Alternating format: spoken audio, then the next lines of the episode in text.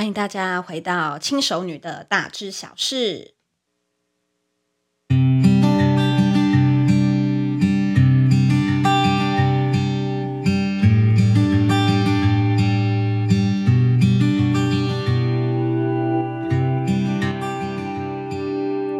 前小腹克星威力板已经帮助许多人达到紧实瘦身的效果。那如果说你对小腹克星威力板也有兴趣的话，欢迎私讯我的 IG 哦。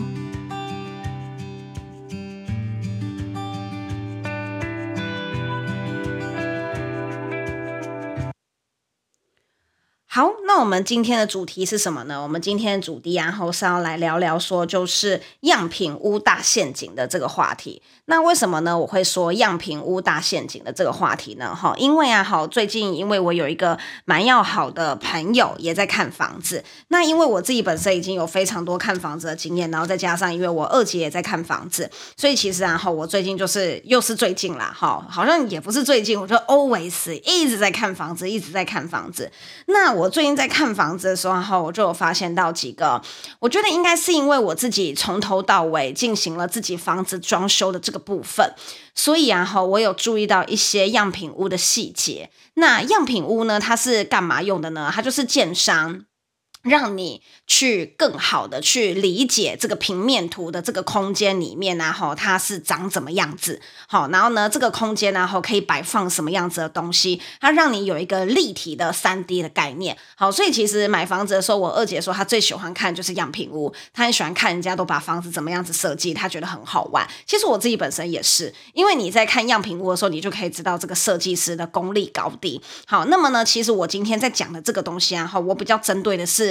嗯，呃，在设计样品屋的时候啊，哈，建商一定是有用一些装潢去掩盖一些小缺点，然后让这个缺点呢，哈，变得没有那么呃明显。那但是这个缺点，建商未必会跟你讲明。那到最后就会发生什么事情？就是你以为的东西跟实际的东西是两码子事。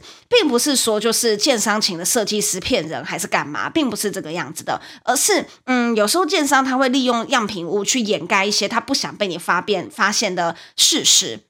那么呢，哈，我们就是要从这些装潢里面呢，去把这些事实给它找出来，就这样子而已，哈。那么好，就是为什么现在那个那个呃，就是样品屋的争议啊，哈，然后跟一些就是纠纷会有那么多的原因，其实是因为现在啊，哈，小平数当道，因为房价真的很贵，所以其实你就会发现现在房子都越盖越小，可是房间越来越多。哈，我前几天看到一个超扯的十五平，它可以隔三房。我真的傻眼猫咪，我想说十五平隔三房，Oh my god，这是什么样子的一个概念？我的妈呀！因为其实十五平大概就是一个呃，大概大概最多一房。对，就是在正常人的观念里面，它大概最多就是一房，可是它十五平，它隔出了三房。好，那这个三房是不是其实就是他在给你看样品屋的时候，他就会给你说，你看我十五平隔成三房，一点都不小，对不对？你看这空间多大，这样子哈，他真的就是十五平哦，然后隔三房给你看哦。那正常人进去的时候就会觉得说，哎，真的耶。哇，十五平真的可以三房耶，这样啊！但是其实有很多细节没有看到，我们现在就是要把这细节一一想出来哈。那啊，我觉得哈，第一个我们通常进去看一个房子的时候啊，哈。我们第一个看到的是什么？我们第一个看到的都是玄关。那通常玄关都不会有太大问题，因为玄关重点就是给你摆放一些鞋子啊、包包啊，所以你只要看玄关它有没有足够的空间可以做鞋柜，可以放鞋柜，这样其实就可以了。你不用太去注意一些有的没有的东西。好，那你就是如果说你对风水比较介意的话呢，那么你就是可能要再稍微多看一下风水。那我们这边的风水不太会带到，我们就是讲小小的一点点。我们最主要还是。看一些装潢跟设计，那么我们进去之后啊，我们要注意它是不是使用了大量的玻璃帷幕，然后跟使用了大量的镜子元素。为什么呢？因为它会使用到玻璃为玻璃元素的跟镜子元素的部分呢，它就是希望你觉得进去之后没有压迫感。进去之后，你觉得相当的宽阔。好，那有几个地方用玻璃帷幕，我是可以理解的。比如说厨房，厨房如果说你今天为了通透性，为了要透光，你使用了玻璃，我觉得 OK。可是你想想哦，如果连房间都使用了玻璃，你会不会觉得很奇怪？你会觉得说，哎，很通透哦，很棒哦，哇，这样看起来真的很大哦。但说真的，到底谁的房间是用玻璃？真的没有人房间是用玻璃耶。你无论是客人来，他在里面睡睡觉，睡得乱七八糟，他也觉得很尴尬。然后再加上玻璃本身隔音没有那么好，然后或者是他在里面换衣服的时候，他也觉得很尴尬。我就算你有一个布帘把它遮起来，你隐约可以看得到人影，你还是会觉得很尴尬，因为它不是一个独立的空间。那么呢，哈。呃，如果说它采用的是另外一种，还采用了大量的镜子元素，好，镜子元素的话呢，哈，它的房间就会有一个呃空间延伸的感觉。那但是你想哦，通常我们的镜子只会摆在哪边？第一个梳妆台，第二个出门的整衣镜，再来，到底谁会在家里面到处摆放一堆有的没有的镜子？餐厅也放镜子。客厅也放镜子，卧室也放镜子，到处都放镜子，你会被你自己给吓死，你知道吗？即使是镜子，真的可以让你的呃那个整个生活空间有一个延伸感。可是如果说你使用了大量的镜子元素，你就要想象这些镜子如果全部通都是实墙，这个空间是不是非常具有压迫感？这个就是你一定要特别注意的地方。好，那如果说然后我们进去客厅之后啊，哈你要注意的是。通常客厅，好，它如果采用了大量的灯光，什么叫做大量的灯光？就是你会觉得一进去，哇，超级明亮，什么东西都布灵布灵的，好，那个花瓶也被照得有够亮，好，并不是那个花瓶特别的干净，而是这个空间用了大量的灯饰，它用了大量的灯饰，你就要注意这个客厅是不是没有窗户。好，因为它使用了大量的灯，它其实就是要掩盖一个客厅没有窗户的事实。因为现在有非常多的房子，真的是因为空间太小的关系，它其实是没有没有窗户的。那如果说你稍微观察一下，诶，它周遭真的没有窗户，那你就要看。窗户能不能够从厨房那边透过来？就发现，嗯，也不行。那你就开始去找窗户到底在哪里？就发现啊，窗户在卧室。那你就要知道说，当白天你卧室的门关起来的时候，你的客厅是一点采光都没有的。客厅没有采光，影响很大吗？我个人觉得影响蛮大的。明厅暗房，好，就是你的客厅的灯光跟空间，还有要够通风，它才会带来财运。明厅暗房的意思就是讲说，客厅要明亮，而卧室则要灯光稍微昏暗一点，因为卧室是给你睡觉用的地方。所以如果说今天你这个客厅是没有任何一个地方有阳光可以进来的话，好，无论它就是设计的多么的良好，你就要知道这个是一个无法掩盖事实。那再来第二点呢、啊，你那个沙发，你真的要两个人坐下去，好，因为啊，好，就是他为了要掩饰这个空这个客厅的空间，其实一个好的客厅。最少最少约莫大概要呃五平左右，它才会是一个够广阔、够够宽阔的客厅。那可是因为现在房子越盖越小，很多人可能三平也弄成一个客厅。那么如果说三平或者是两平左右，它弄成一个客厅的话，它为了要让这个客厅看起来没有那么的局限。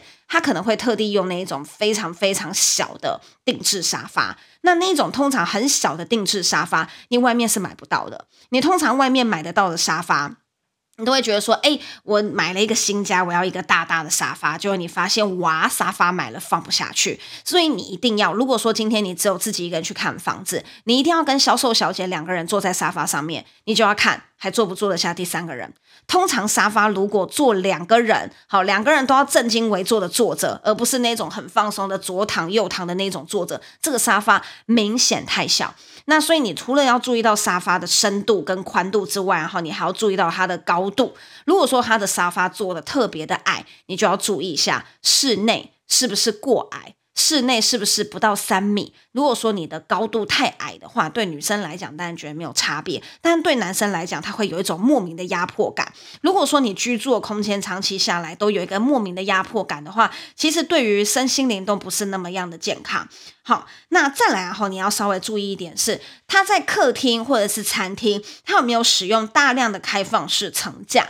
什么叫做大量的开放式层架？因为现在房子真的越盖越小。那我们都知道柜体它本身是有一定的深度，好，基本柜体的深度约莫是四十公分左右，然后再加上它的门加起来大概就是要预留五十公分左右。但如果说它今天放的是大量的开放式层架，深度约莫只有三十公分左右，这个是我有去经过测量的。那么呢，它深度比较比较没有那么深之外，哈，它的那个呃也比较难打扫，好，就是它的清洁上面也会变得没有那么样的便利，所以你就要去想说，诶，这个厨房的层柜啊，哈，它深度只有设三十公分，这代表什么？好，这代表一般的微波炉你都放不下。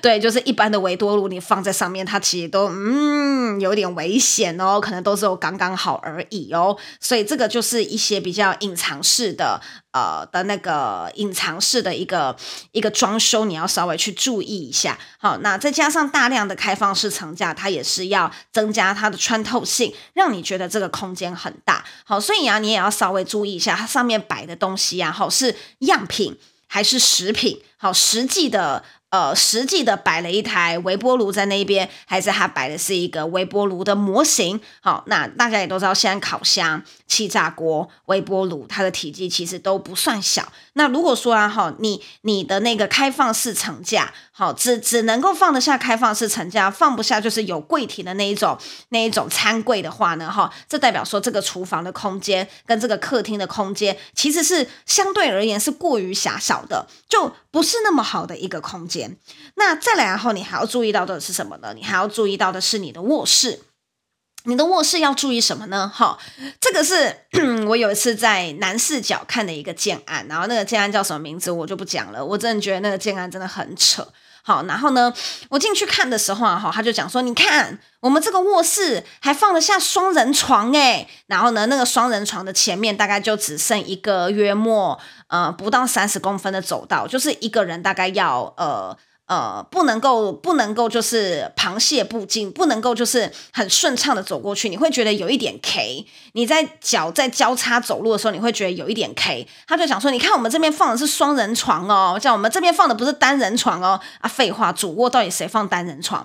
那我就在那边看那个双人床的时候，然后我就发现他把棉被三分之一的棉被放在外面，它增加了它的一个厚度感。好，但是我们正常人不会有人把那种厚的厚的那种冬天的棉被三分之二放在外面，约三分之三分之一放在外面，哈，就是它会有一个砰砰的感觉，它有一种视觉增大的感觉，好，然后我就看着那个棉被，我就觉得不太对劲，我就把那个棉被拿起来，然后呢把它揉成一坨，然后放在中间，然后呢这个时候就发现什么事情，原形毕露，我就说这一张应该是单人加大。一般的比双人床还要再小一点点，对不对？然后呢，那个销售小姐就不讲话。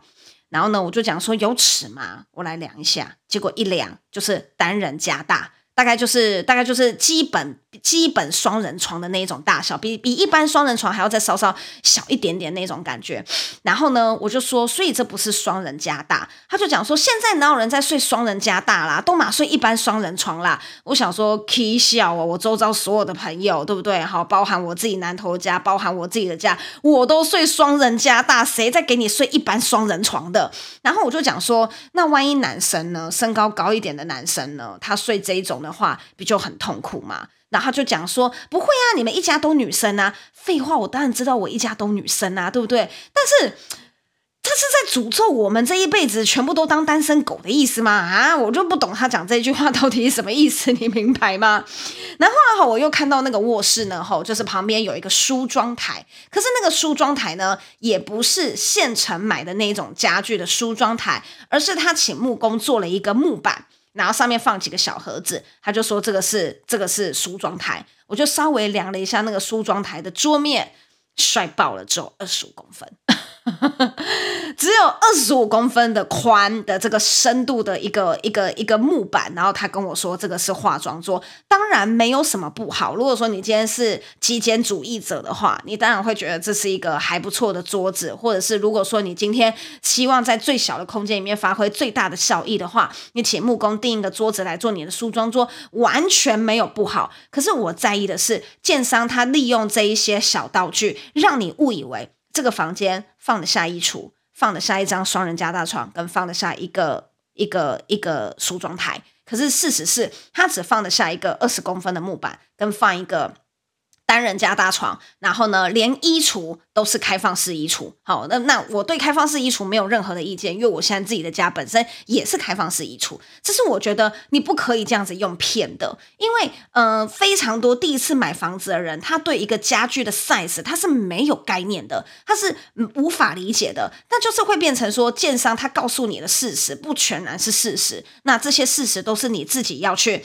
一一把它发掘出来的。好，那再来哈，我觉觉得厨房还有一件事情要稍微注意一下，是我们刚刚有讲说，就是电器柜那个部分。好，那其实还有一个东，还有一个东西要稍微注意一下，这个瓦斯，这个这个料理台是不是只有单口瓦斯？因为现在非常多的小型家庭里面，它只会付单口瓦斯给你。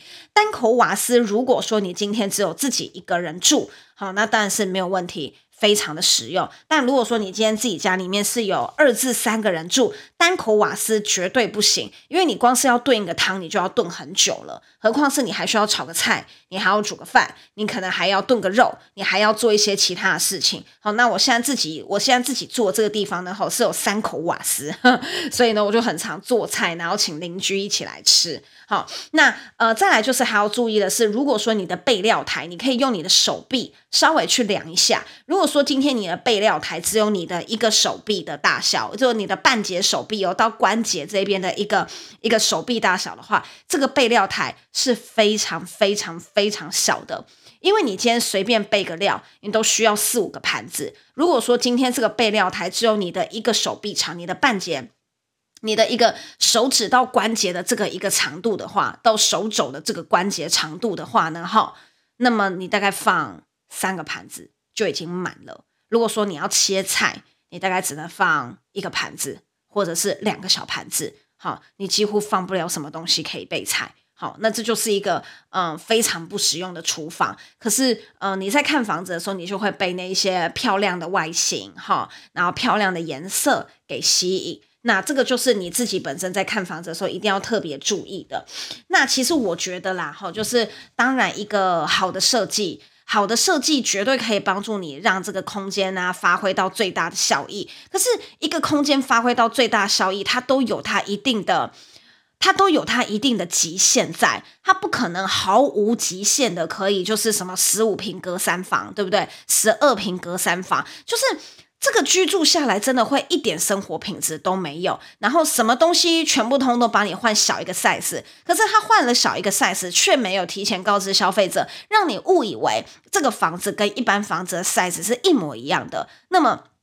最后你就会发现，你什么样子的现成家具几乎都买不了，然后你几乎所有的家具都是要定制的，都是要小一号家具的。那可是今天我们买小房子是为什么？因为我们买不起总价高的房子，就代表我们是手头很有限的人。那手头很有限的人，你又发现你所有的家具都不能买现成的，你只能够买定制的小款的，你会不会很崩溃？你一定会很崩溃，你一定会觉得说：天哪，就是为什么这跟我当初想象的通通都不一样？好。那我觉得这个就是呃，建商在做样品屋的时候呢，他可能就是会用呃一些手法、一些手段，然后呢，然后来让你忽视呃这个房子本身的缺点。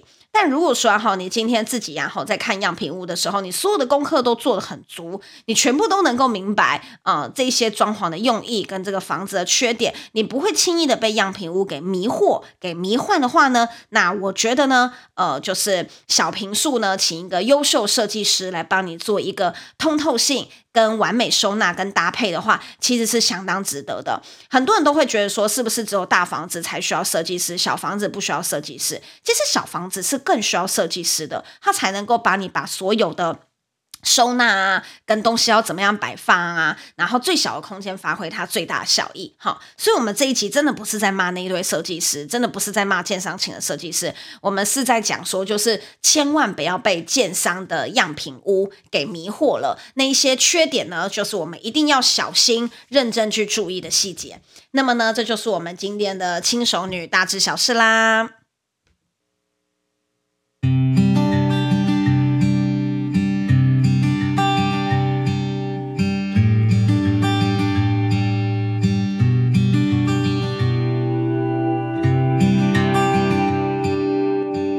其实买房子的这个过程啊，我还有很多就是需要跟大家学习的哈。那如果说呢，你对我有任何的意见呐、啊，或者是你想要跟我讨论有关于买房子的呃议题呀，哈，或者是你想要听到我讲怎么样子买房子的呃话题呢，哈，都可以私讯我的 IG。那我的 IG 呢，全部都在我的自我介绍里面看得到，欢迎大家留言给我，谢谢大家。